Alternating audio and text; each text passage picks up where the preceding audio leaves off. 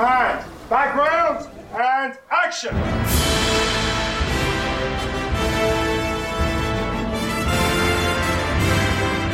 Fala pessoal, começa mais um podcast do 16mm. Eu sou Guilherme Pin, estou aqui com ele, Vitor Russo. Pela primeira vez eu não sei o que falar na abertura, né? Porque a gente vai falar de Senhor dos Anéis e eu fico um pouco nervoso. Gosto um pouquinho. Quase nunca falei de Senhor dos Anéis nesse podcast. e hoje estamos com dois convidados mais do que especiais. Seja bem-vinda, Thaís Dias. Olá, gente. Muito obrigada pelo convite. E seja bem-vindo também, Brena Damascena. E aí, galera. É, eu queria assistir a versão de Senhor dos Anéis com os Beatles e com Stanley Kubrick. Nossa, meu sonho também. Bem, e hoje o episódio tá tão especial assim porque ele marca o início de uma série aqui dentro do podcast do 16. Para quem não sabe, em 2021, o primeiro filme da trilogia do Senhor dos Anéis completa 20 anos desde o seu lançamento. E como essas datas acabam não passando despercebidas pela gente, a gente decidiu fazer um especial de nove episódios relacionados à obra do Tolkien durante todo o ano de 2021. E a gente decidiu fazer esses nove episódios justamente para referenciar os nove integrantes da sociedade. Então, em 2021 já está garantido mais oito episódios sobre o Senhor dos Anéis aqui no podcast, Coisa que o russo nem gosta, né? Então. É, eu, então... Vou eu vou participar de todos, não quero nem saber. Vou... Se você vai participar, eu não sei, mas eu vou estar em todos.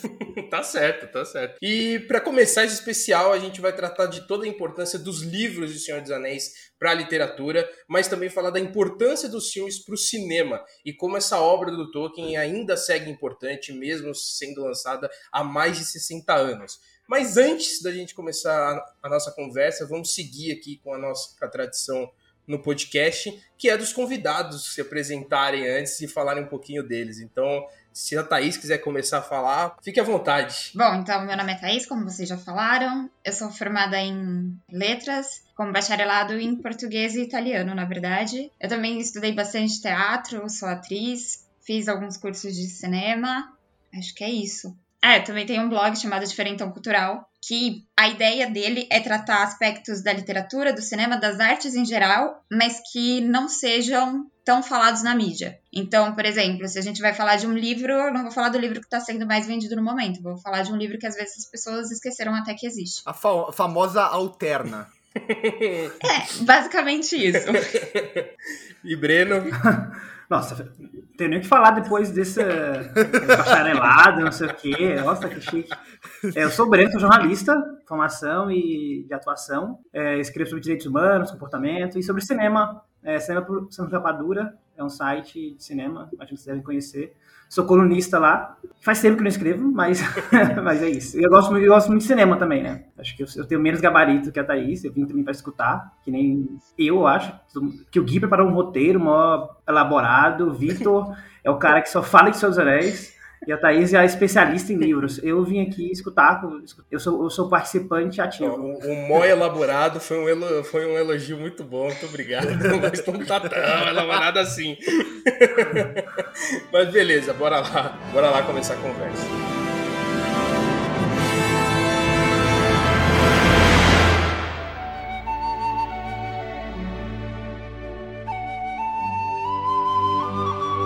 Então, beleza, vamos começar pela literatura, né? Começar em ordem de lançamento, porque o, os livros do Senhor dos Anéis eles foram escritos entre 37 e 49. É, então, assim, um período longo. Eu, eu li a biografia do Tolkien e eu entendi perfeitamente o porquê dessa demora. Porque o Tolkien é, é o famoso chatão. Mas é, é um chatão no bom sentido, no quesito de que ele é tão perfeccionista com a obra e a criação do mundo dele que tem um trecho da biografia em que ele em que conta que ele estudava a posição da Lua em cada pedaço da Terra Média para fazer sentido é, não só a iluminação, mas também a, a, questão de maré e tudo mais. Então muitas vezes ele escrevia um pedaço na frente e tinha que voltar uns 10 capítulos para consertar um trecho, e com isso ele, ele fez essa demora. E aí, uma curiosidade, que para quem não sabe, é que O Senhor dos Anéis era para ser um livro único, né? Ele foi escrito como um volume único, mas como era um período aqui de pós-guerra, a, a, questão financeira do papel ficava deixava o livro muito caro e, e, por isso ele foi dividido em três livros, coisa que, assim, a, as editoras queriam dividir, se não me engano, em cinco livros, no começo, e aí o, o Tolkien que freou isso e deixou, no fim, fechou em três. Ele não queria em três, porque ele falou que era uma história muito fechadinha, com começo, meio e fim, mas aí ele meio que aceitou os três ali, porque senão o livro não ia ser nem lançado. E aí com isso, né, com o lançamento em, em, em 54 da Sociedade do Anel, foi quando o Senhor dos Anéis começou de fato a ganhar a importância, principalmente nos anos 60, porque foi quando teve toda a revolução cultural, em que os jovens adotavam um, um discurso de liberdade e a obra do Tolkien tinha essa diferença, né, de quebrar um pouco o paradigma dos romances clássicos assim, por isso acabou sendo uma obra muito utilizada de movimento de contracultura. E acho que a Thaís pode falar um pouco mais desse período histórico em que a gente vai entender um pouco dessa grandiosidade que foi O Senhor dos Anéis nessa época. É, acho que para começar falando sobre a criação do Tolkien, faz muito sentido ele ter demorado muito tempo para escrever, porque a gente está falando de uma construção de um novo mundo que precisa ser verossímil a partir do momento que você quer que as pessoas gostem dele. Então tem sentido essa, essa, essa demora. Não é que nem Game of Thrones que as pessoas estão na dúvida de teremos todos os livros? Não teremos todos os livros, porque o autor está simplesmente trabalhando em mil coisas ao mesmo Pulando tempo. Pulando pelado na cama elástica. É, exatamente. Gente, mas o, o, Tolkien, ele escreveu o livro para ele mesmo, né? Porque foram. Esse, esse tema de produção aí é uma pessoa que não respeita prazos, uma pessoa que não, não tem compromisso com a, com a editora dele, né? É. o patrão dele. Imagina, imagina, imagina, você, Gui. Você vai lá e fica. tem um job para entregar e fica 13 anos para entregar esse trabalho. É, meu sonho. Ah, e, o chefe esquece que vocês têm esse é, Não, e, e, na biografia dele conta que tipo, a editora cobrava ele praticamente todo dia. E aí ele, não, tô escrevendo, fica tranquilo. A gente entrega daqui seis meses um, mais um trecho, calma aí. Mas acho que no final a editora ficou feliz, né, com, com o resultado. Acho o que a, quê? Acho, é que, acho que a espera, a espera valeu a pena. E é muito interessante isso que a Thaís falou, é algo que a, a gente que lida com cinema, a gente vê muito em roteiro também. Você construir um mundo não é só, ah, eu tenho uma ideia, vou construir um mundo. Não, aquele mundo tem que fazer sentido. Então, tipo, aquele mundo vai ter um monte de regras próprias. Regras que a gente, como público, não vai nem dar muita bola. Só que dentro daquele mundo vai ter que ter a, as coisas assim minuciosamente funcionando. E acho que isso explica o Tolkien, esse mundo gigantesco que ele cria. Não me espanta ele ter demorado tanto tempo para pensar em tudo isso. O cara criou uma língua nova, né? Então. Exato, exato. É, tem um cara chamado Todorov que ele define que a literatura fantástica é aquela que você para você ter o fantástico, o leitor tem que, em alguns momentos, ficar na dúvida sobre isso é real ou isso não é real. E isso acontece na obra do Tolkien justamente por causa dessa questão que você falou, Guido. A lua está em determinada posição, e aí ele percebe que no mundo real não é assim que acontece, então uhum. ele pega e reescreve. E aí, a partir do momento que você, enquanto leitor, percebe que a lua realmente fica na mesma posição na qual ele descreveu no livro, aí você tem o fantástico. Exato. E tem muito aquela questão de que tem muita gente que acha que. E gente que bate o pé mesmo, falando que o período da Terra-média existiu de verdade na nossa Terra. Tipo, foi muito, anos muito. muito antes, é, é a mesma galera que, que caça alien, né? Então, assim, não sei até que ponto dá pra gente levantar Mas calma aí, não existiu? Então, fica essa, fica essa dúvida aí, né? Qual idade vocês tinham quando leram Seus Eu terminei de ler agora. 24 anos eu terminei. Comecei com 23 e terminei com 24. Eu talvez passe vergonha aqui, porque eu não, eu não li os três ainda. Eu super entendo, cara. Eu li, eu li o primeiro, mas aí eu peguei emprestado de uma professora. Essa história é muito boa. Essa história eu, é peguei, boa. eu peguei emprestado a trilogia dela no, no final do ano de, tipo, de escola e tudo mais. E aí eu, eu tava lendo o primeiro livro e eu deixei na, na minha cabeceira, do lado da janela. E a gente sabe como o Natal em São Paulo chove pra caralho. E eu fui almoçar na minha avó. Quando eu voltei, o meu quarto tava praticamente inundado, perdi um monte de revista Nossa. molhada. E é claro que o, a trilogia o box dela foi pra água, né? Então, e eu nunca devolvi, então peço perdão aí pra minha professora. Eu acho que provavelmente peço ela não escuta a gente, porque provavelmente ela não quer saber ah. do seu nome, nunca mais. Não, o pior é que a, a minha irmã, é. a minha irmã tem aula com ela, e eu falo pra Bárbara, que é, que é a minha irmã, pra ela nunca tocar nesse assunto. A sua irmã deve chegar em casa e falar, por que, que essa professora me trata tão mal? Eu nunca fiz nada pra ela.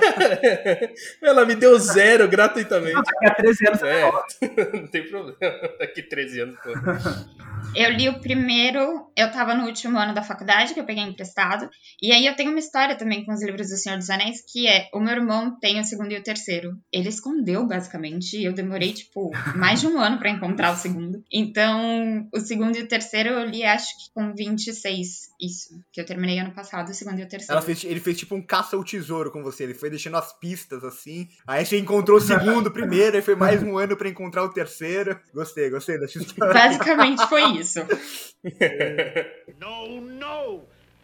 A gente tem um ponto também na importância do livro do Tolkien, que é essa mistura que ele faz do romântico com o fantástico, né? Que era uma coisa que não existia na época. Por isso fez com que o Senhor dos Anéis se tornasse algo muito grandioso principalmente para outros autores, né, que, que leram O Senhor dos Anéis e falaram, ok, é possível eu fazer isso, até acredito que porque questão de preconceito, aí acho que talvez a Thaís ela possa explicar melhor essa parte histórica, no sentido do fantástico nessa época, por que, ele não era tão reconhecido e o, e o romance, de fato, era o mais explorado e também o mais vendido, né? Quando a gente fala da criação literária, você tem uma série de momentos históricos e, como tudo que se fala em história, a gente tem uma série de preconceitos históricos também, né? O que é uhum. elevado, o que não é tão elevado. E aí você parte para uma série de autores que, em um momento, determinou-se que poesia era mais elevado do que qualquer outro gênero. Então, quando você vai falar do, dos clássicos, o que, que a gente escuta?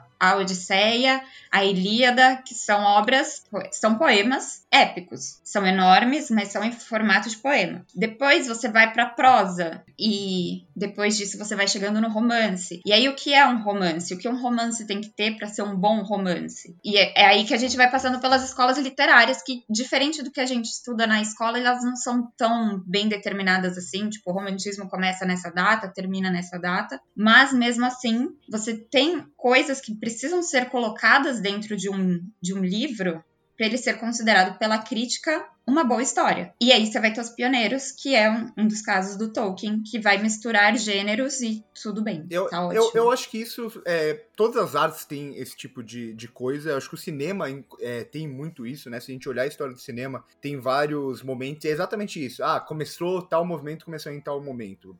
Mais ou menos, né? Todos. E também tem essa uhum. pegada com, com o fantástico e tal no cinema. Ele era muito pouco utilizado por muitos e muitos anos. Tinha a pegada neorrealismo. Ah, agora o importante é a gente focar no lado mais real da coisa. Tem que ser parecido com a vida real e tal. A própria novela é vague.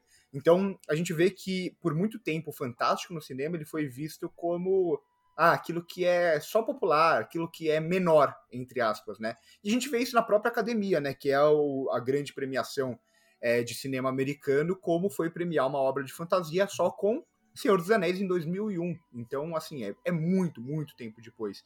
E a academia, acho que ela mostra um pouco dessa, dessa visão de como o pessoal, até no meio, tende ah, o importante é um gênero só. Então, no cinema, na academia, o importante é o drama clássico, sempre foi. Se não é drama clássico, ah, não é cinema direito, é um pouco menos cinema. Então, apesar dos movimentos serem muito diferentes e até os gêneros serem um pouco diferentes, eu acho que tem um pouco isso em todas as artes. Thaís, me corrija se eu estiver errado. Eu acho que também tem uma questão importante no Senhor dos Anéis que não pode, que a gente não pode deixar de levar em consideração, que é o período de lançamento, né? Quando você sim, sim. escreve um livro no meio de uma guerra e de uma guerra tão sangrenta quanto, quanto é a Segunda Guerra Mundial, é natural da classe artística se voltar para. Vamos colocar da seguinte forma: se voltar para assuntos importantes, assuntos uhum. importantes desse momento. Uhum. E aí, quando você se volta para isso, porque você está passando por um momento de horror e você está passando por um momento de terror, é difícil você encontrar pessoas que falem: vamos escrever uma literatura fantástica. Porque afinal de contas, o mundo está literalmente explodindo em bombas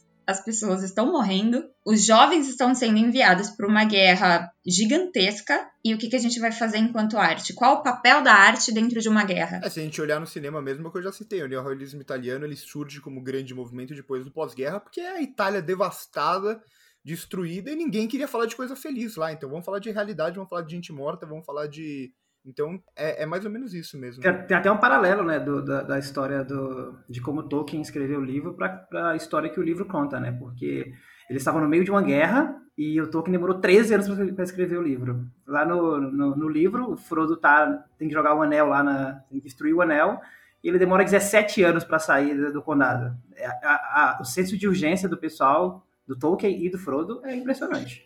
E aí, e aí vai uma grande diferença, não sei se você vai querer falar agora já disso, Gui, mas aí vai uma grande diferença do livro pro filme, né? O filme, por ser Ah, cinema, sim, é tem justamente muito por- mais essa pegada de, de urgência. Exato. mesmo. É, no livro você tem mais esse tempo de trabalhar tanto o universo quanto os personagens. Tanto que tem muita gente que não gosta do- dos livros do Senhor dos Anéis, justamente pelo Tolkien ele ser esse cara meio que chato, assim. Acho que é a palavra mais popular para usar aqui.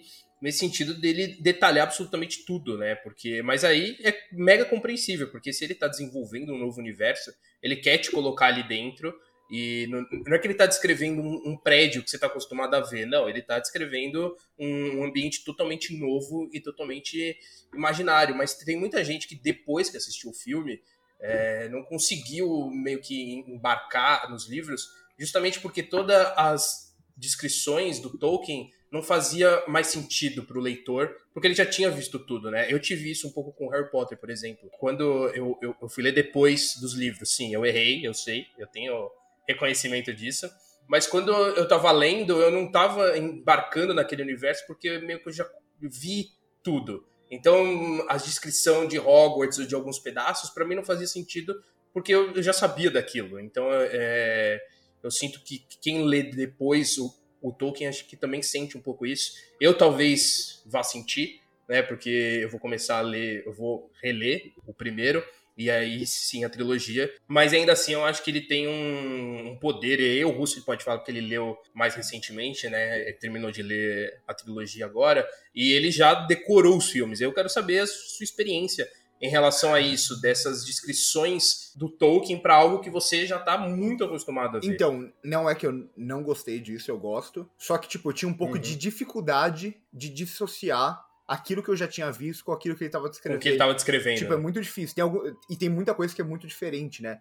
Então, realmente, tinha algum, alguns momentos que eu tinha que parar e reler, porque, tipo, eu não conseguia tirar da, da minha cabeça como era nos filmes. Pra mim, a única coisa que eu tive um pouco de dificuldade com, com os livros, e aí é muito mais, acho que uma pegada de eu estar acostumado com cinema, que tem muito esse negócio de da urgência, de você resolver o problema principal e logo em seguida já acabar o filme. Pra mim, o que eu tive um pouco mais de dificuldade foi com, com o final, final do terceiro livro.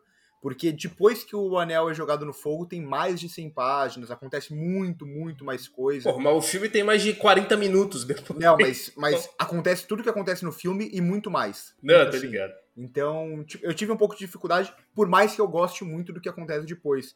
Aí, sei lá, eu ficava pensando, putz, eu leria isso facilmente se fosse um, um conto, sei lá, separado. Mas lendo depois do que, tipo, o problema grande já foi resolvido, sabe? Tipo, tudo que você me apresentar depois é um pouco menor, eu acho. Não sei. Você lia as músicas também? Ah, é difícil, hein? É, eu lia meio rápido. As Eu passava meio rápido. Pô, eu pulava, Passava o olho, eu né? pulava. Ó, As músicas eu Era- pulava. hein? era difícil. Falar que várias coisas ali eu não, eu não peguei. E tem um podcast da BBC, é um, um audiolivro, na Uhum. verdade, né? Eles, eles, eles publicaram um audiolivro com a história dos seus anéis e é, no audiolivro as músicas são muito mais legais. É porque, é porque aí você tem tudo, né? Você tem a melodia. Porque quando você lê, você não tem ideia de como é cantado aquilo. Então você meio que se perde, né? Mas é, realmente esse áudio programa da BBC, mano. Eu, quando eu tentava cantar as músicas, eu começava a dar risada de mim mesmo. Eu falava, tá muito feio isso, tá muito feio. Ah, eu até falo que, assim, eu- eu acho o filme, eu acho os filmes bem mais legais que os livros. É, e eu acho que, que o que, que tem no- nos filmes que deixa, deixa mais legal do que os livros é o senso de urgência, né? Uhum. Porque enquanto, enquanto é, é legal ter descrição, facilitou bastante pro Peter Jackson, né, na hora de, de fazer o filme. Não ficou fácil, mas acho que facilitou bastante pra ele, que já tinha muita coisa do cenário ali. É, na hora que eu tava lendo, eu, eu tive, eu- assim, eu tive que parar e, e eu, só, eu só li mesmo porque, porque eu gostava muito do filme. Eu acho que o primeiro livro é o pior dos três, assim, de, de, de descrição demais, de ter muita coisa, de ter muita É, tem o Tom Bomba- Bombadil, que aquela parte é, é foda.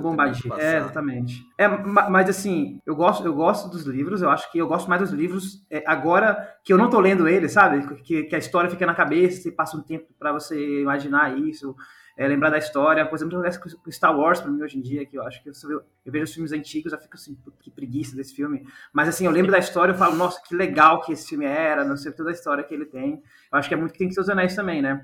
Até uma coisa que eu fiz um curso recentemente de escrita e o, e o professor falou assim, ó, sempre que você for contar uma história, você foca no, você foca no personagem.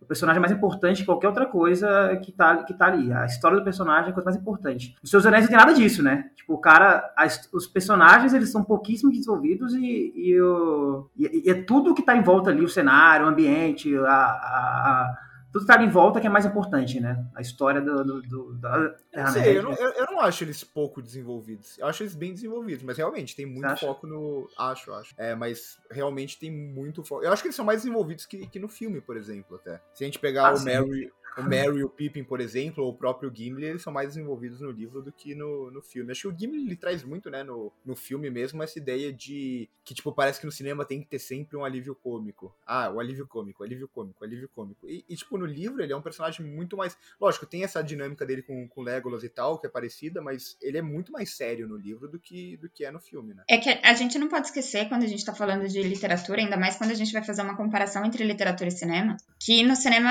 eu te mostro tudo que eu quero que você veja. Exatamente, exatamente. E na literatura você precisa descrever tudo que você quer que seja visto. A partir do momento em que o Tolkien se propõe a criar um mundo paralelo que talvez seja paralelo ao nosso, tipo, em momento nenhum está dizendo não existe o mundo em que você vive, então talvez seja um mundo paralelo ao nosso, ou talvez seja um novo mundo, ele precisa de muita descrição. Porque afinal de contas, se fosse mais rápido, ou se a gente não passasse por tudo aquilo que ele que ele coloca, ou o Frodo podia ser meu vizinho, sabe?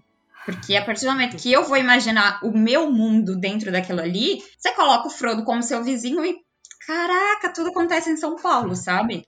Mas ele não te dá espaço para você pensar isso, porque aquele mundo tá muito bem colocado. E ele tá bem colocado porque ele tá bem descrito. Tanto o mundo quanto as pessoas que existem no mundo. É muito fácil para você, enquanto leitor, definir o que é um anão e o que é um hobbit. E isso tá bem descrito. E é por isso que você sabe que anões e hobbits são seres diferentes, com suas particularidades, e você conhece essas particularidades.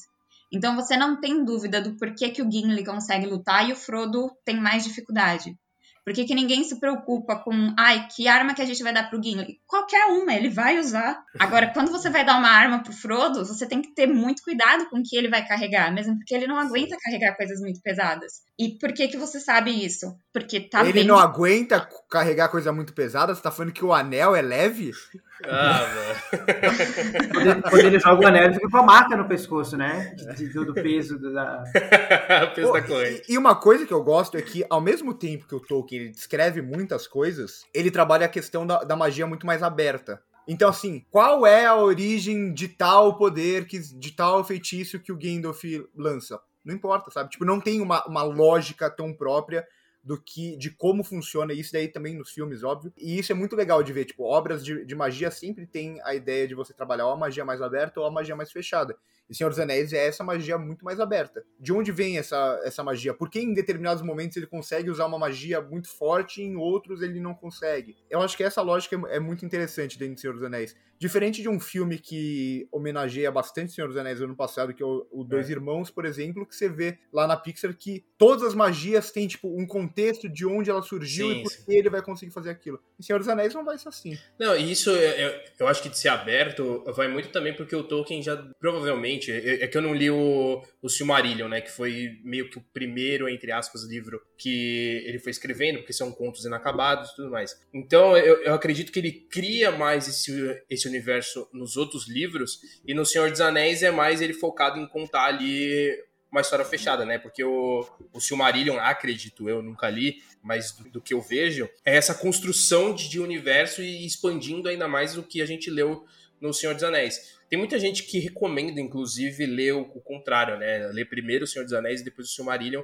apesar do Silmarillion ter sido lançado antes, e tratar de, de eras anteriores. Mas tem muito isso também. E, e, e o que tem no Hobbit também, que é o primeiro livro de fato ali que ele lançou inteiro, né? Com começo, meio e fim, e que se expandiu justamente por essa necessidade é, na biografia do Tolkien conta muito disso, que quando ele escreveu o Hobbit e as pessoas leram, ele começou a receber inúmeras cartas pedindo mais daquele universo, querendo saber mais das coisas, e foi o que fez ele escrever, lançar O Senhor dos Anéis, porque a ideia em si ele já tinha ali na cabeça dele, e aí sim ele, ele colocou no papel. Eu, eu, imagino os fãs dessa época. Se, se, a galera hoje reclama do, do Martin, imagina nessa época em que não tinha Twitter para cobrar ele. Imagina o pessoal, o pessoal dessa época que leu o Hobbit quando lançou, hoje vivo velhinho vendo a versão do Peter Jackson do Hobbit no cinema. Mas olha, as pessoas já foram muito criativas para cobrar coisas, mesmo sem ter Twitter. E um dos exemplos que eu uso é do Stephen King, quando ele estava escrevendo A Torre Negra. Ele falou que ele recebia ameaças do tipo, gente que tirava foto de um ursinho amarrado com um nozinho no pescoço. E aí a galera escrevia cartas pra ele falando assim: termina a Torre Negra ou o ursinho morre. Que isso? E tudo isso pra ele escrever um final ruim, né? Vai entender. Acontece. Final ruim, Stephen King? que isso, não existe. É, tem um ponto importante também na literatura envolvendo O Senhor dos Anéis, que é a questão da obrigação em escolas, né? Justamente por, por ser um, um livro usado em movimento de contracultura e tudo mais, por justamente trazer esse equilíbrio entre o, o romance e, e, o épico e o fantasioso, o, Senhor dos Anéis acabou sendo muito usado nas escolas para as crianças lerem e conhecerem a obra. Isso não só na Inglaterra, porque acabou indo para os Estados Unidos também, e que é uma, é uma discussão que acontece muito, principalmente aqui no Brasil, da gente precisar ler esses livros clássicos e isso é, é, discutido de que não incentiva as crianças a leitura. E o Senhor dos Anéis acaba trazendo esse equilíbrio, porque tem aquela coisa fantástica em que a criança gosta, né? Porque você tem uma aventura ali, mas também traz as características românticas. E aí até uma discussão que aconteceu recentemente aqui no Brasil, por causa, obviamente, do Felipe Neto, que ele comentou, né, de que as crianças não deveriam ler Machado de Assis, se não me engano, acho que ele, ele tratou exatamente sobre o, o Machado, porque não incentiva a leitura e que, na verdade, as escolas deveriam apresentar mais obras como essa, como O Senhor dos Anéis e Harry Potter e tudo mais. Eu queria saber que, que vocês acham disso? Tem uma, uma questão que é muito não respeitada, mas que deveria ser, que é o fato de que educação é uma coisa estudada por muitas pessoas no Brasil e no mundo. Eu não vou discutir como é que a vacina tem que ser feita, porque eu não sei. E aí eu, eu acho muito complicado, tipo, acho que o Felipe Neto faz um trabalho muito bom, respeito o trabalho dele, mas eu acho muito complicado uma pessoa que não estudou educação chegar com um posicionamento de educação não tem que ser assim. Fonte, vozes na minha cabeça. não existe no Brasil escola que chegue para os alunos de 7 anos e fale vamos ler Machado de Assis. Isso e é não existe no Brasil escola que não tenha leitura de livros de primeira a quarta série ou de primeira a sétima série. Então, a gente não chega no Machado de Assis assim, nunca leu nada na vida? Pega aqui Dom Casmurro. Não é assim que funciona. A gente tem leituras prévias até chegar em Machado de Assis. Então, esse acho que já é o primeiro ponto. A escola te incentiva a ler com outros livros. Você chega em Machado de Assis depois. E aí a gente chega num ponto de que a escola tem que te ensinar movimentos literários, porque isso faz parte da literatura. Não é só uma questão de incentivo à leitura. A escola está lá para te ensinar literatura. O que, que acontece na literatura? O romantismo acontece na literatura, o realismo acontece na literatura. E como é que a gente vai falar para criança assim: ó, oh, o romantismo, isso aqui, união do grotesco com o sublime, exacerbação das ideias românticas, os poetas são dessa forma, mas a gente não vai ler livro nenhum, porque você não tem capacidade para isso ainda, tá bom? Bora passar para próxima coisa. eu ia argumentar, mas depois de tudo que a Thaís falou, eu fiquei até com vergonha. Falei, não vou falar mais nada.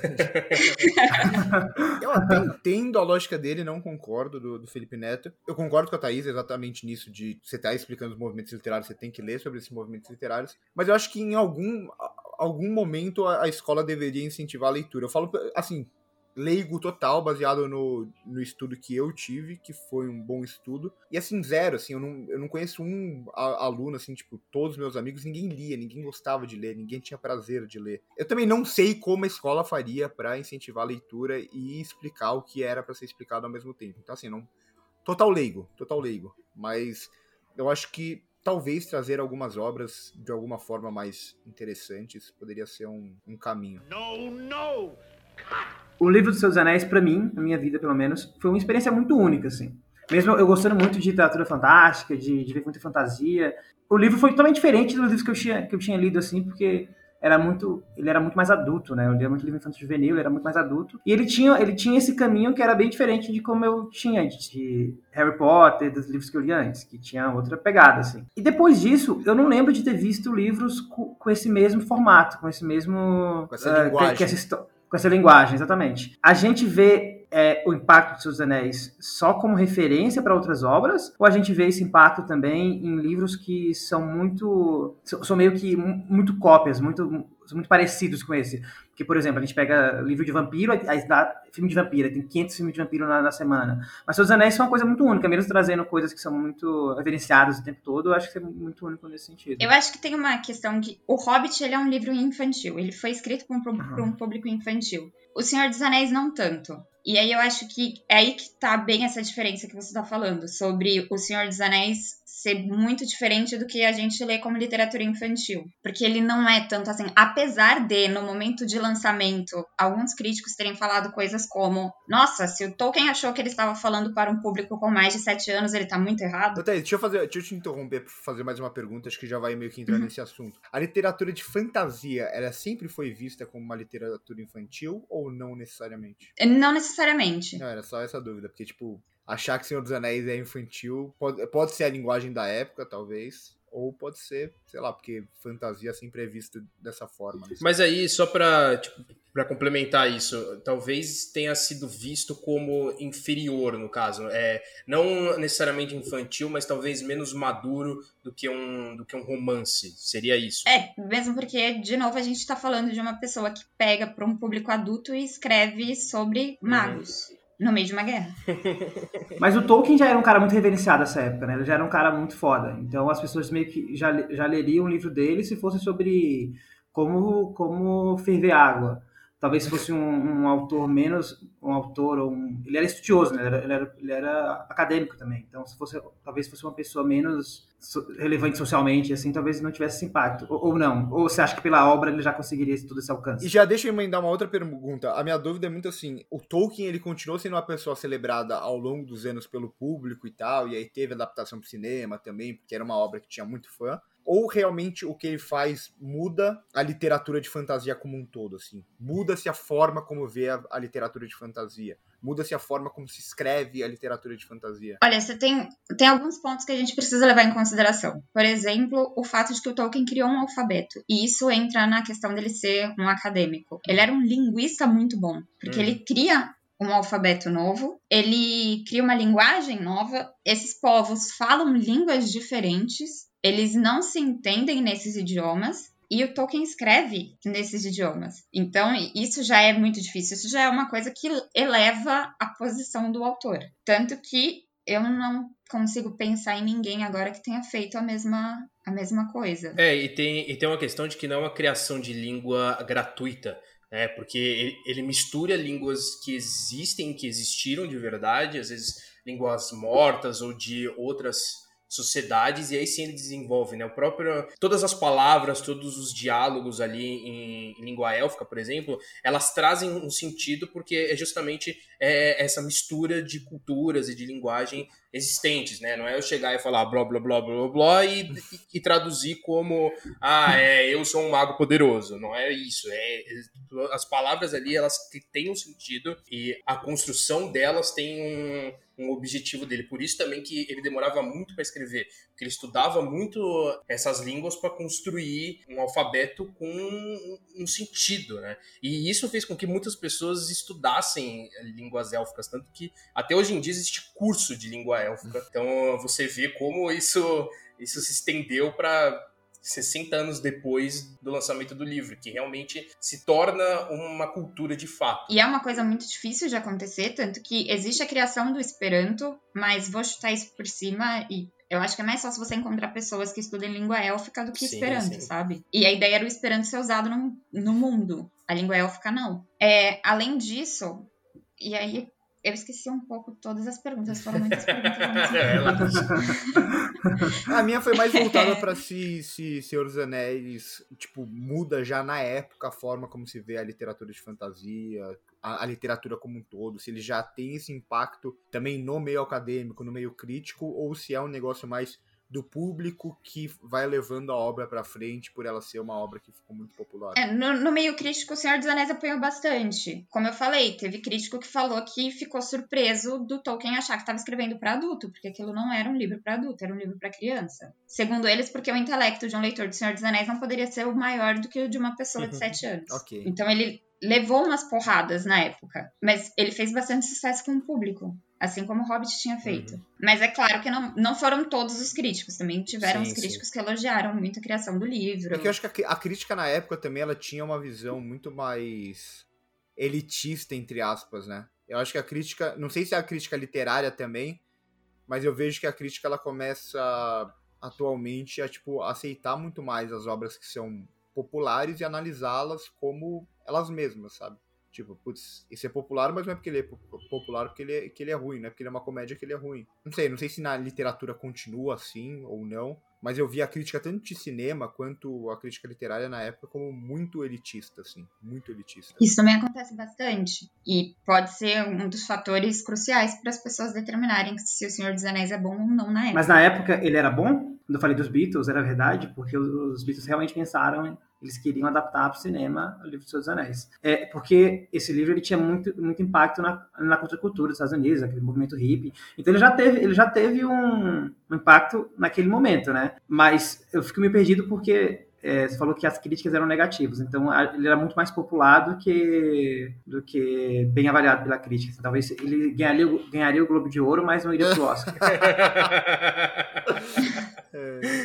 Acho complicado falar isso, porque foram críticas mistas. Uhum. Algumas pessoas não gostaram de forma alguma, outras pessoas falaram que era a melhor, é- melhor criação literária da época. Então, tipo, o que eu digo é, não foi uma unanimidade. E também a gente tem que pensar que nem sempre a, a crítica falar bem ou mal do filme tem uma relação direta com ele ter impacto a longo prazo, ele ser reverenciado e tudo mais. E isso eu não digo nem só do público, tô falando de outros escritores, por exemplo. Ele ter aquela importância dentro do, da literatura como um todo. Essa é a minha dúvida, se, se Senhor dos Anéis meio que já adquire essa todo esse status dentro da literatura e já começa a ser reverenciado, ou isso é um negócio que vai durar um, vai demorar um bom tempo até começar e a, a ter essa importância toda. Então, tem a questão de- de- desses movimentos contra a cultura que, que teve nos anos 60, que muita gente usava os livros do Senhor dos Anéis como referência, até porque são livros que têm uma relação muito próxima com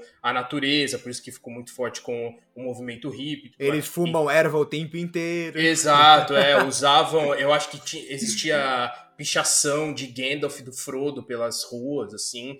Então eu acho que a partir disso começa ali ganhar um, um olhar mais diferente do que antes, né? Porque acaba expandindo mais e atingindo mais gente. Então eu acho que com o tempo vai adquirindo toda essa grandiosidade assim e importância, né? Porque não é você lançar um livro hoje e amanhã ele se torna o mais importante de todos. Eu acho que, tipo, como no cinema a gente vê a questão do clássico, às vezes são, sei lá, 20, 30, 50 anos depois do lançamento. Mas tem duas coisas do Senhor dos Anéis que tornam ele um pouquinho diferente. O fato de ter sido criado uma língua Uhum. própria, que isso, por mais que a crítica possa ter falado que o livro não era bom, isso foi muito reconhecido já na época. O Tolkien como um cara que realmente ama a língua, ama o idioma, um estudioso de idiomas que realmente ama idiomas, porque ele cria um. Então isso desde sempre foi muito bem visto. E um segundo ponto que precisa ser levado em consideração é que, como a gente já falou aqui, ele foi pioneiro de um tipo de escrita. E é muito difícil, às vezes, para crítica, quando você vai criticar uma coisa que você não tem como Uhum. compará-la com, Com outras certeza. coisas. Isso aconteceu com O Senhor dos Anéis. Quem entendeu muito bem esse processo foi o J.M. Barrie, ou J.M. Barrie, que é o criador do Peter Pan. Porque o que ele faz no Peter Pan, quando ele cria, e ele sabe que Peter Pan não vai fazer sucesso, porque é uma história em que as crianças são cuidadas por um cachorro. E os ingressos foram vendidos, porque era uma peça de teatro, os ingressos foram vendidos, o Peter era feito por uma menina, porque o Peter foi feito por meninas por muitos e muitos anos. E ele percebe que o público não vai gostar, porque não é tão engraçado. E aí o que ele faz? ele chama crianças órfãs para assistir a peça de teatro no teatro no dia da estreia. E aí essas crianças assistem e para Uhum. elas é ótimo, porque Peter Pan é uma história infantil. E as crianças dão muita risada. E gente, não tem como você ficar num ambiente com, sei lá, 80 crianças dando risada e você não ri também. E aí quando o público sai do teatro, Peter Pan é maravilhoso, O Grinch conseguiria. mas ele entendeu como é que isso funciona. O quê? O Grinch conseguiria ficar na sala.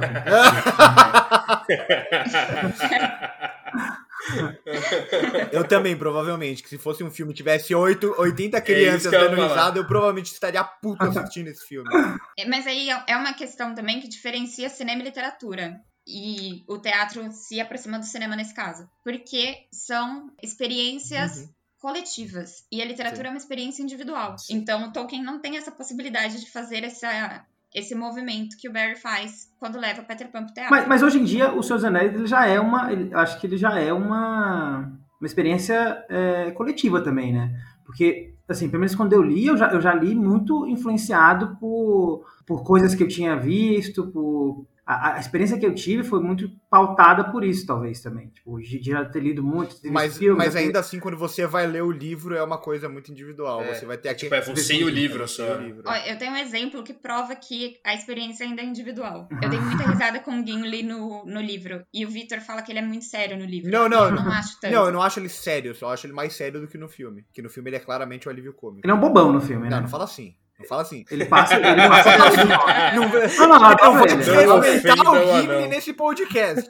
Não, mas é, mas é, é o personagem que eu mais gosto também. Mas assim, ele é um bobão. Ele, ele, ele, ele mais do que alívio cômico, ele virou a Sandler da brincadeira. Assim. Que isso? Você tá de sacanagem. Você colocou. Ah, não. Ah, não. O cara que é. Você colocou Ó, a cena que o Aragorn. Sandler na mesma. A cena que o Aragorn joga ele, joga ele, pega ele pelo, pelo- pelas costas e pra, pra atacar o pessoal é, é, é- é um pouco constrangedor até. Com dó do Arthur. Por isso que depois, por isso que depois a Sociedade do Anel fez a tatuagem lá, todo mundo tatuou o 9 e ele não tatuou. Foi, foi de raiva porque. Não fala assim, não ali. fala assim do Gimli. Não, eu adoro ele, eu adoro. Mas- Pela barba não, pela barba não. Exatamente. Não, é, é engraçado, mas assim, de- é, é diferente, é diferente de como tá ali. né? cara, eu não acordei esperando isso. No, no! E com relação a. Que eu lembro dessa pergunta também, com relação à influência em outros aspectos literários, em outros livros, eu acho que tem. Tem essa influência. Em alguns livros mais, outros menos. Eu acho que isso tá colocado no Game of Thrones, por exemplo. Acho que tem uma Uhum. influência forte em Game of Thrones. Em Harry Potter. É, em Harry Potter eu não, não concordo, acho que são duas obras bem diferentes. A questão é que você parte de imagens do imaginário coletivo que são semelhantes, mas em Game of Thrones está bem colocado. Eu não vou entrar nessa discussão aqui. Eu e a Thaís, a gente trabalhou junto dois anos e basicamente em todos os almoços, a gente, pelo menos duas vezes por semana, a gente discutia sobre eu falar que Harry Potter era muito parecido com o Senhor dos Anéis e ela falar que não. Acho que duas vezes por semana rolou essa discussão e é isso. E a gente nunca chegou a conclusão nenhuma, maravilhoso. Ah, a, que- a questão do, do Não, Game cada, of um- cada um chegou na sua, na sua conclusão. É, a mesma que já tinha. É a mesma que já tinha antes de começar. Basicamente. É como funcionam as discussões hoje em dia, né? É, exatamente. Depois continuar com a mesma ideia. Não, eu- as discussões minhas com a Thaís na, quando a gente trabalhava junto, basicamente é um reflexo da sociedade atual. Com a única-? Com a única diferença é que não tinha ninguém ali defendendo coisas absurdas, assim. É, mas. Não, e que a gente nunca se xingou, né? Tipo, Não? a gente sempre foi, tipo, vamos partir dessa discussão, a gente discute, a gente não chega a consenso nenhum. Me- mentalmente eu te xinguei bastante. É isso que eu ia falar. Mentalmente ele te xingou, certeza.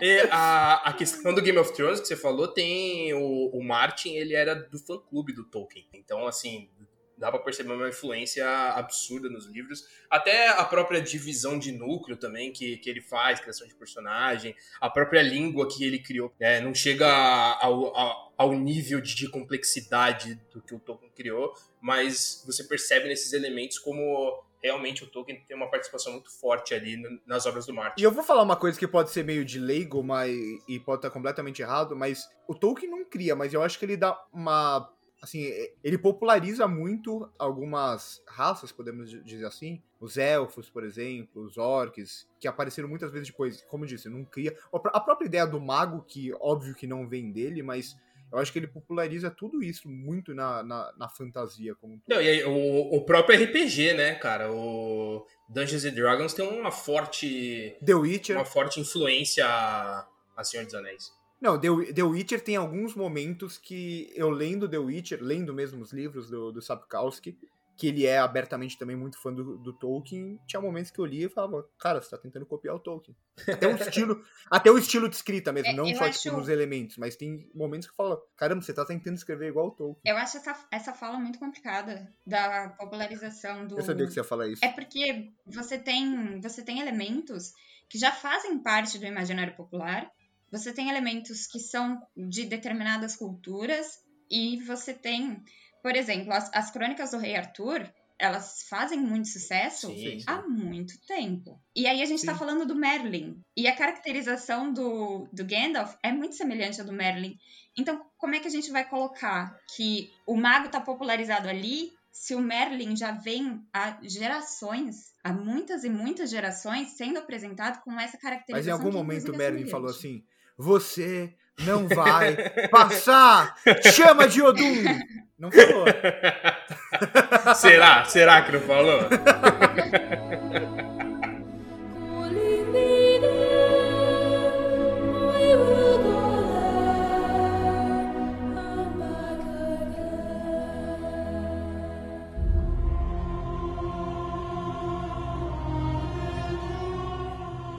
Tá, vamos entrar agora hum, na parte de cinema e toda a, a- a influência de Senhor dos Anéis para a sétima arte, que é, eu acho que a gente pode começar na questão tecnológica, que eu acho que é de mais destaque, assim. Tem muito essa questão do- dos próprios efeitos visuais. Tudo bem que Matrix ele fez uma revolução em 99, né? Mas eu acho que Senhor dos Anéis acabou expandindo isso justamente por envolver essa evolução da tecnologia dentro de uma obra fantástica e fazendo o filme atingir níveis que não, não era esperado, assim. Até pela, pela própria dificuldade em adaptar um livro como O Senhor dos Anéis. Então, eu acredito que na época, eu, obviamente eu não lembro, porque tinha, sei lá, 5 anos de idade, que existia uma discussão entre fãs, assim, se seria possível ter uma adaptação do Senhor dos Anéis, como hoje a gente tem com um monte de coisa. Tinha, E aí, tinha muito. tinha, você lembra dessa época de discutir Ah, em fóruns? Não, não lembro, mas eu, mas eu estu... não, mas eu estudei muito sobre esse assunto. Ah, tá. Foi um negócio muito,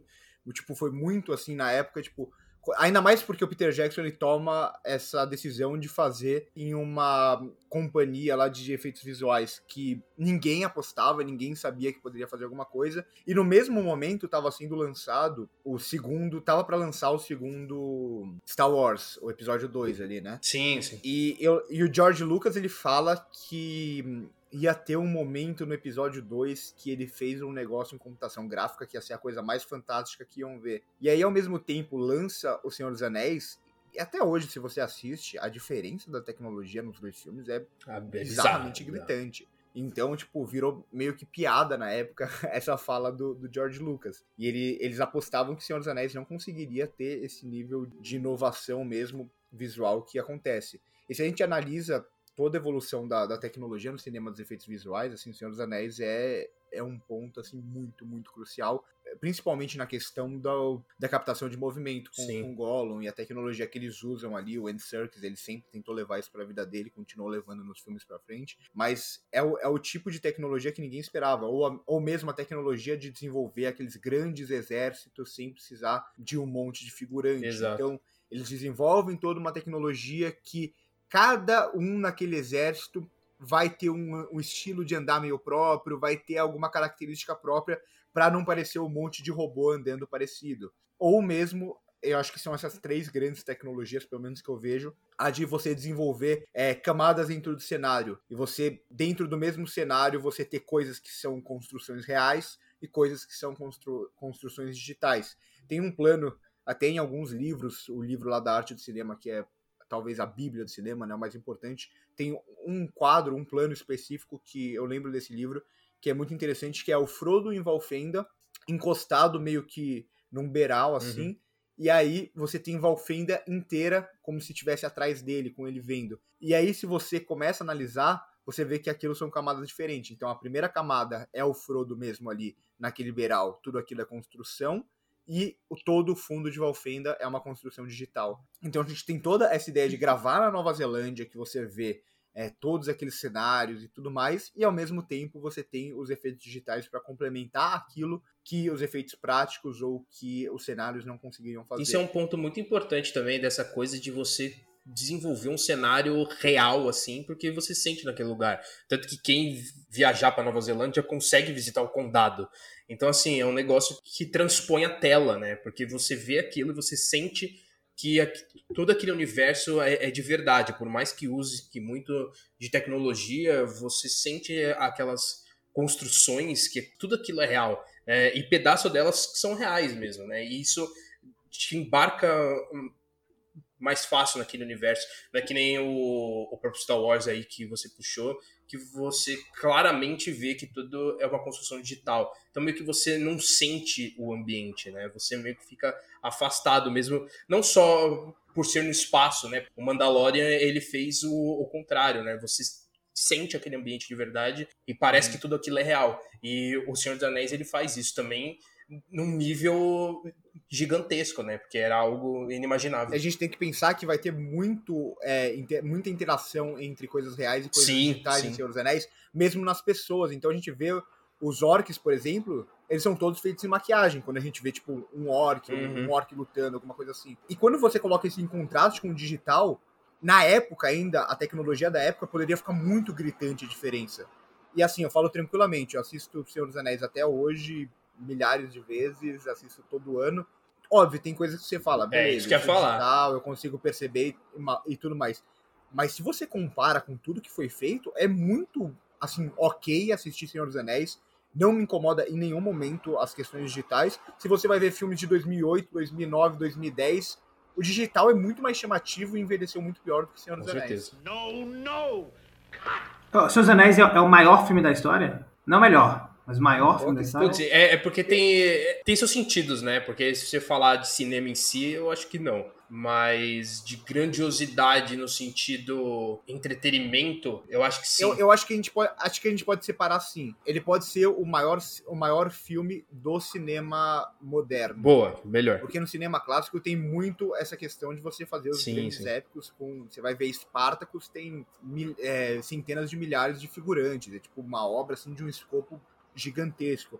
Mas do cinema moderno, eu acho que sim. Mas porque a gente tá falando da trilogia, ah, né? sim, sim. Ah, sim, tipo, claro, claro. os três filmes juntos. Mas, é, Vitor, você falou que Spartacus teve... Eu tava até procurei no Google aqui. Spartacus, de acordo com a primeira resultado do Google, teve 8.500 figurantes. E Seus Anéis teve mais de 20 mil figurantes. E mesmo, mesmo, falando, teve, mesmo falando dos poucos Não, figurantes... Eu dei, eu dei, só, um, eu dei só um exemplo. É que, tipo, é. tem muito filme. Se a gente pegar... Teve uma, uma época de Hollywood onde teve muito essa ideia da grandiosidade dos grandes épicos. Então, sei lá, tem vários filmes, mas tudo bem, eu entendo seu ponto. É que eu defendo, eu defendo que é. É, mas é que também a gente está comparando duas sociedades ah, de pessoas, uma então. quantidade muito verdade, maior de, verdade, história. de pessoas. Mas eu defendo né? que é. Eu acho que eu acho que o Senhor dos Anéis é uma. É uma ele, ele, ele muda o cinema. Acho que. Sim, com certeza. Isso com certeza. Ele é um marco do cinema muito, muito importante. É, e da fantasia como um todo, né? Da forma de se fazer fantasia, da forma de se construir mundo no cinema. Ele abre muitas possibilidades novas. Aí a gente vai voltar um pouco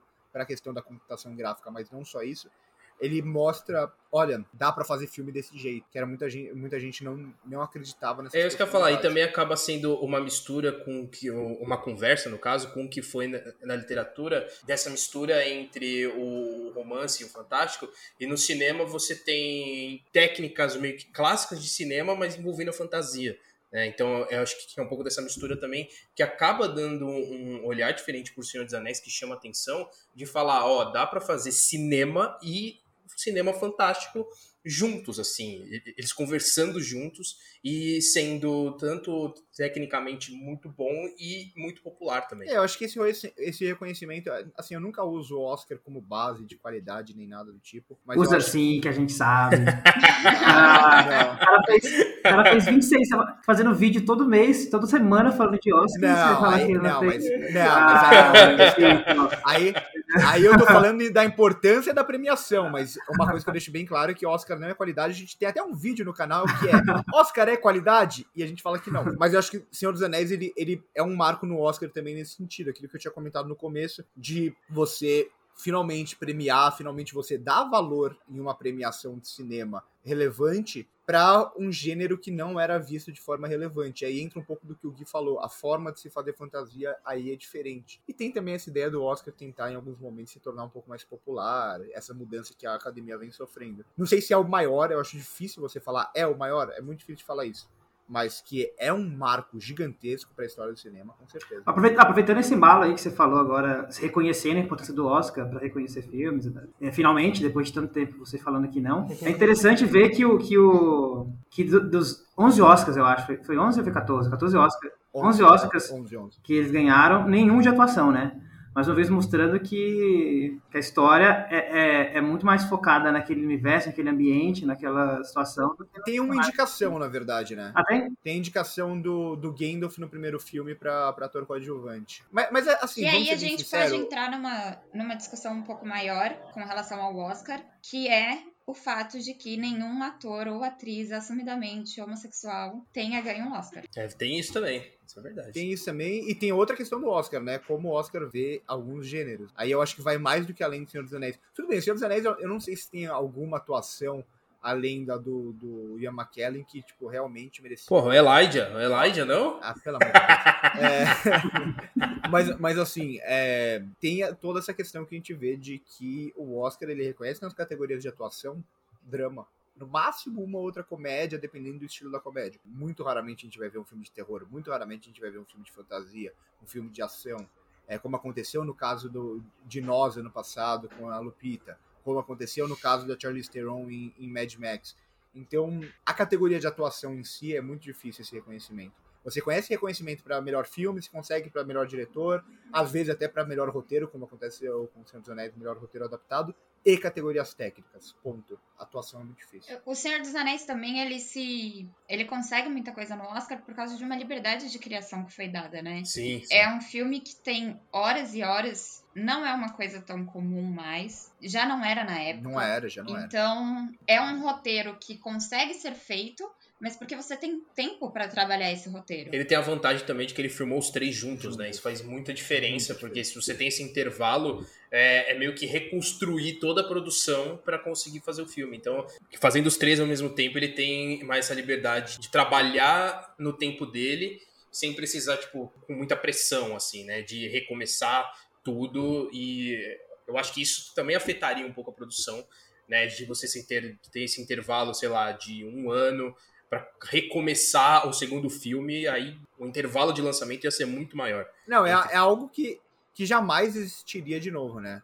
Eu não consigo Exato. ver isso no cinema atual. Eles ficaram 15 meses gravando na Nova Zelândia. Eu não vejo hoje um, um ator topando ficar 15 meses na Nova Zelândia gravando um filme, uma trilogia. É, tem, a, pandemia, a pandemia topa. Ah, agora, agora é, tudo bem, tudo bem. Né, nesse contexto, sim. Mas, tipo, não é algo mais do, do, cinema atual fazer esse tipo de coisa. Ainda mais que agora a gente vê muitos atores gravando sei lá, tentando pegar dois, três projetos. As séries cresceram muito, então sempre vai estar gravando uma série também. Eu não consigo ver isso atualmente. Eu acho complicado de se falar. Porque talvez se, tivessem, se a gente estivesse tendo essa discussão em 99 sobre outro filme e a gente pudesse falar a mesma coisa, sabe? Tipo, ah, eu não vejo os atores ficando 15 meses. Mas eles ficaram. Porque tudo varia também do projeto que você propõe, da história que você tem, do roteiro que foi uhum. criado, quem é a equipe, vai ter mesmo vai flopar. É isso que eu ia falar, vai, vai muito da equipe também, porque a, ali eles abraçaram muito aquele universo e, e participar. O próprio o Christopher Lee era muito fã de Senhor dos Anéis. Tanto que tem um, eu tenho uma, história, uma história é muito boa, se é, se é incrível. Que, que o, é, é, o do Ian McKellen, né? Porque o, o Christopher Lee ele queria fazer o Gandalf. Aí ele chegou pro Ian McKellen e falou: é, eu sempre me vi. Não, ele fala, ele fala mais. Ele fala, é, ele fala, eu leio todo eu ano. Eu leio o Senhor dos Anéis todo ano, é, mano. É eu leio o Senhor dos Anéis é todo ano e eu sempre quis fazer o Gandalf. E, tipo, meio que eles não conversavam é. na, na época da, das gravações. Exato. E, eu, e tipo, o, o Ian McKellen nunca tinha lido, mano. Ele, tipo, ele embarcou no bagulho sem ler. Mas é isso, tipo, é, é uma equipe que se juntou e aceitou e se abraçou muito. Tanto que, né, tem o os nove integrantes que a Sociedade do Anel fizeram a tatuagem, tirando o Gimli, mas ainda assim você vê como é, era uma equipe que ficou muito junta, até porque são 15 meses, mas que, que toparam, que fizeram uma amizade ali, que combina com a proposta do filme também, né? Então tem essa diferença, porque se você não tem isso nos bastidores, talvez você não sentisse tanto em tela. Mas como teve nos dois, então é, esse poder da amizade, que é um, é um ponto muito central do, oh. do Senhor dos Anéis, você, você tem isso muito mais claro e muito mais forte ali também. Enfim, mas depende do convite também, né? Desculpa. É, depende da maletinha que apresenta, né? Ah, sei lá, se convidar o Nicolas Cage, o Samuel Jackson. Ah, é, é, é. Isso é verdade. O Nicolas Cage, não, qualquer Nicolas coisa Cage não toparia porque ele ia falar, não, eu preciso gravar sete filmes B nesse ano, mais, mais oito filmes C, uns dois Z, e aí talvez eu faça um filme bom. Não, tu pode falar assim, ó, Grava, grava uns filmes neozelandeses enquanto a gente tá lá na. é, só falar isso. Não precisa falar que é o Senhor dos Anéis. Aí ele toparia. ele toparia participando do podcast, talvez. Né? Olha isso, fazer vamos chamar o Nicolas Cage. Só deixa eu melhorar um pouco o meu inglês e a gente faz isso. No, no! Tem uma questão também nesse, nesse filme que é essa coisa da memória afetiva, né? Quando você tá trabalhando com uma obra que tá na memória afetiva, no imaginário popular de tanta gente, é mais fácil você convencer os atores a fazer. É, Sim, se você fizer um, um, comparativo agora com. Estão querendo fazer um remake da Princesa Prometida. E o movimento que você tem é justamente o contrário. Eu já vi vários atores postando coisas como não mexe na Princesa Prometida. Nossa, por favor, não mexe na Princesa Prometida.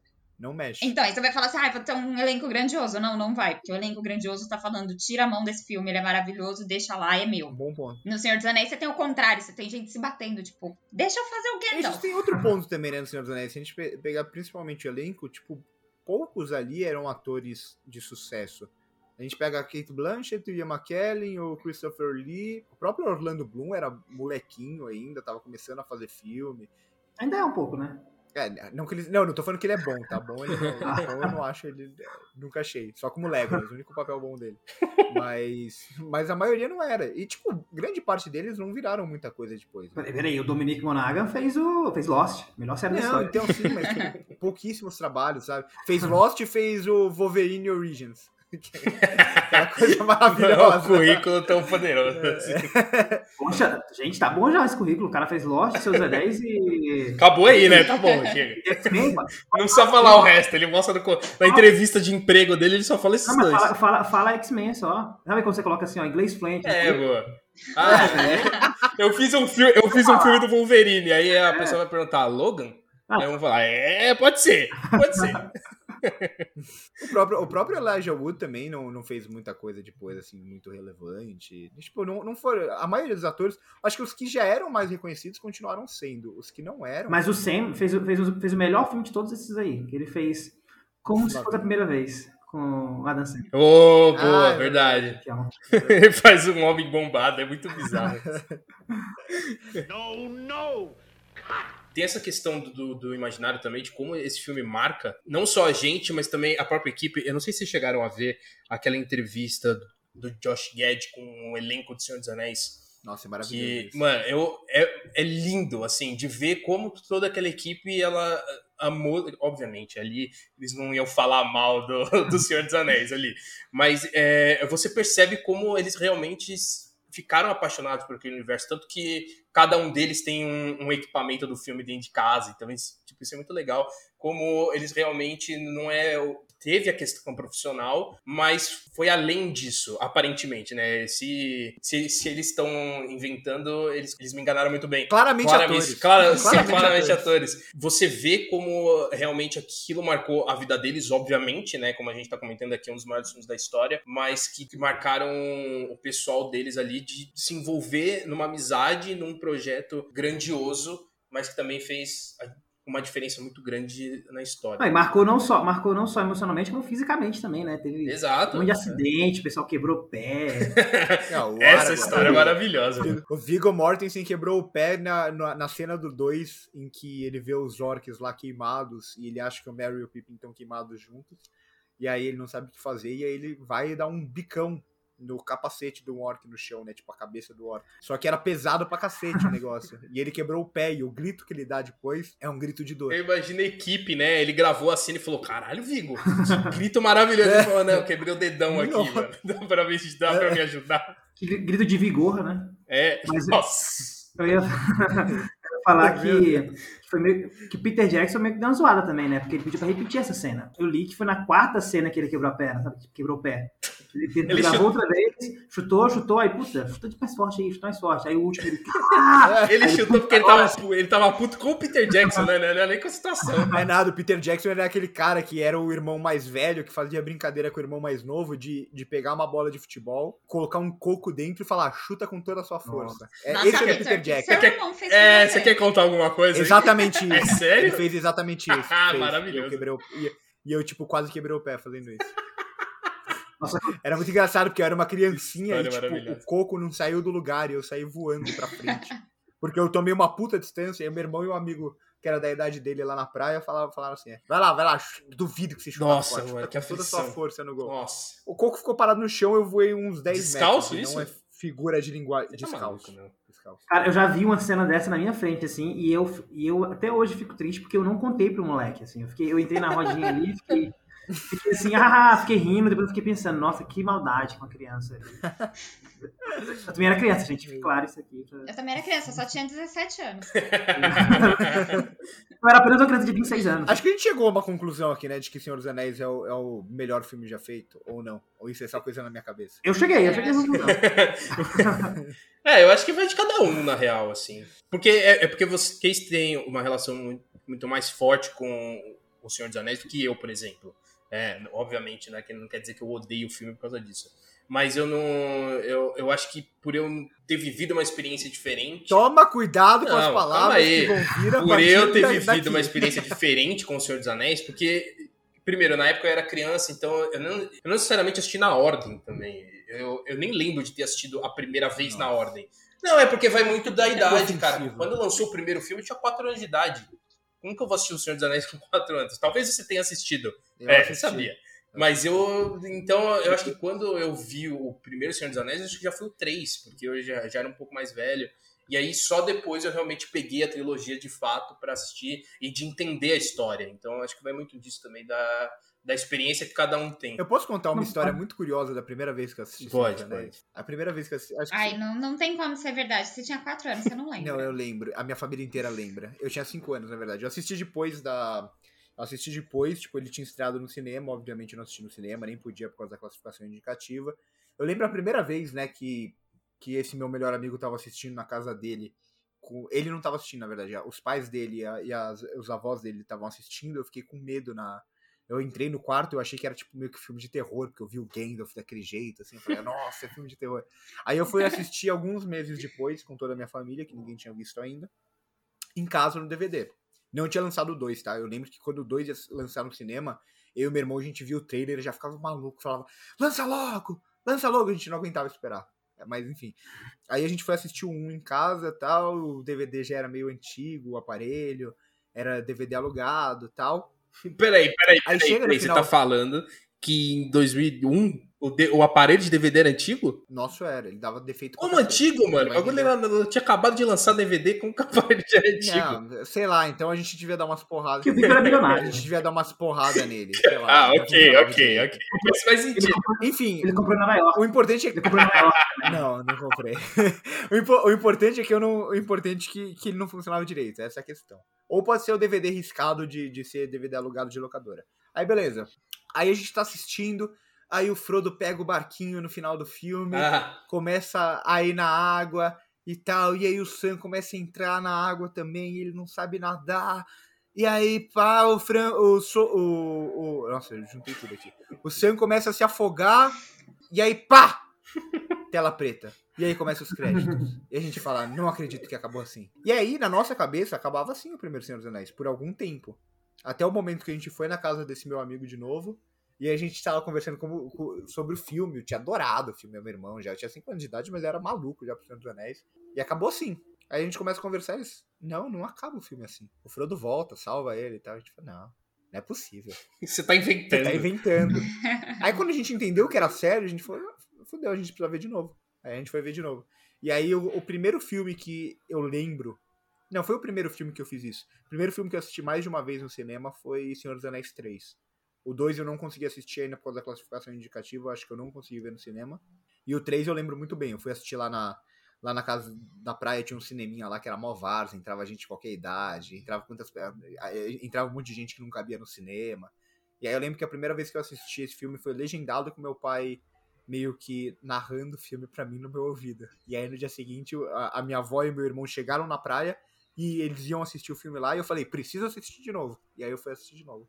Então eu tenho uma a minha história com o Senhor dos Anéis, por isso que é meu filme da vida assim, porque é desde que tipo do lançamento dele mesmo. Que bonitinho. Sem querer estragar essa história, eu só acho que a pessoa que estava sentada do seu lado tem uma visão completamente diferente, diferente Nossa. e até hoje conta como um moleque, o pai passou o filme inteiro lendo em voz alta a porcaria das legendas e destruiu Se fosse o Victor, eu, a experiência. eu esse, esse pai. Se eu fosse essa, se eu fosse essa pessoa do lado, provavelmente o, o, o Vitinho ali não teria escutado o filme inteiro, porque eu teria eu, teria chutado a canela do moleque, né? Eu não teria permitido esse tipo de coisa, mas eu penso muito nisso. Eu penso, olha, uma das, Você... Talvez a, maior experiência que eu tive na minha vida no cinema deve ter sido uma péssima experiência para algumas pessoas. Exato. Você, você para ganhar o filme mais importante da sua vida, você quebrou a, a esperança de uma outra pessoa de, do Senhor dos Anéis ser o filme da vida dela. Pra eu ganhar, eu fiz muita gente perder. Valeu a pena, Russo? Valeu a pena? Para mim, valeu. Quase o Elon Musk, então. Não fala isso. Mas aí, depois, é. depois disso, a minha história com o Senhor dos Anéis com meu irmão, é, a gente era tão fanático que a gente assistia várias vezes a trilogia por, por ano, assim. E chegou uma época, a gente era menor, assistia dublado e tal, a gente sabia todas as falas do filme de cor. A gente ficava narrando o filme enquanto a gente assistia. Era muito legal. Mas eu não consigo mais fazer isso. Linda história. É, só, só, só, frisando, eu acho, eu acho, acho um grande filme, mas eu não acho que é o meu preferido assim da vida, mas é um, acho que é o melhor filme feito. Mesmo a nossa, nossa existência, Seus Anéis, é o melhor filme feito. Você é mais meu amigo não. do que você já era agora. Essa, essa, frase, essa frase até me emocionou. Não, é que assim, não, não tá no meu top 10 filmes da vida, assim, não, não, não entra, mas, mas... Não continua, não continua. Tinha gostado. Pô, top 10, tá, é, top não 10. Não continua que a sua frase tava muito boa, não, não queira mas eu acho, esse jogo. Mas eu acho os melhores, acho que os três melhores filmes de, de, é, de, já tá mudando. de cinema. Já tá mudando, já tá mudando. Não tá no meu top 10, mas tá no top não, 10. Não, é, tá que, assim, é que assim, eu falo. Qualidade e gosto. Qualidade, é, exatamente. Exatamente. Porque, porque assim, eu não, tive, eu não tive esse impacto emocional que o Victor teve. Quando eu assisti a primeira vez, eu achei chatão, assim. Eu era moleque também. Ah, eu assisti. Se perdeu. Eu assisti. Você se perdeu no seu próprio argumento. Não, eu assisti a criança, eu, não, eu, eu meio que não entendi, assim, eu acho que eu não, eu não é, eu não mano, tinha essa, essa visão de literatura, dessa, dessa fantasia medieval. Não era, não era algo que eu gostava tanto. Eu gostava de filme de cidade, eu gostava de coisa mais plausível, assim. Acho que eu fui gostar mesmo a segunda vez que eu assisti depois. Aí eu falei, caralho. É que eu acho que eu era uma criança prodígio. Ai, meu Deus. Eu acho que vai doer em você se eu falar que na época eu preferia mais Harry Potter do que Senhor dos Anéis. Ah, eu também. É, é, assim que a gente vai encerrar o programa? É nessa, é, ne, é, é nessa bad vibes, colocando a gente. É a gente comparando uma, uma, nota, uma, uma obra nota 6 com uma no, obra nota 11? É isso que a gente vai fazer mesmo? A gente vai rebaixar o nível do nosso podcast de Senhor dos Anéis para falar que preferia Harry Potter que Senhor dos Anéis? Vocês não têm nem vergonha na cara para isso? Mas, mas, aí, mas você tem que entender o argumento de que a gente era criança, Verdade, então que, faz todo sentido. Harry Potter era de criança e quando tentou ficar de adulto virou uma bosta. Eu prometi que eu não ia falar de Harry Potter nesse programa. Vocês que me instigaram. Falhou miseravelmente. Me instigaram.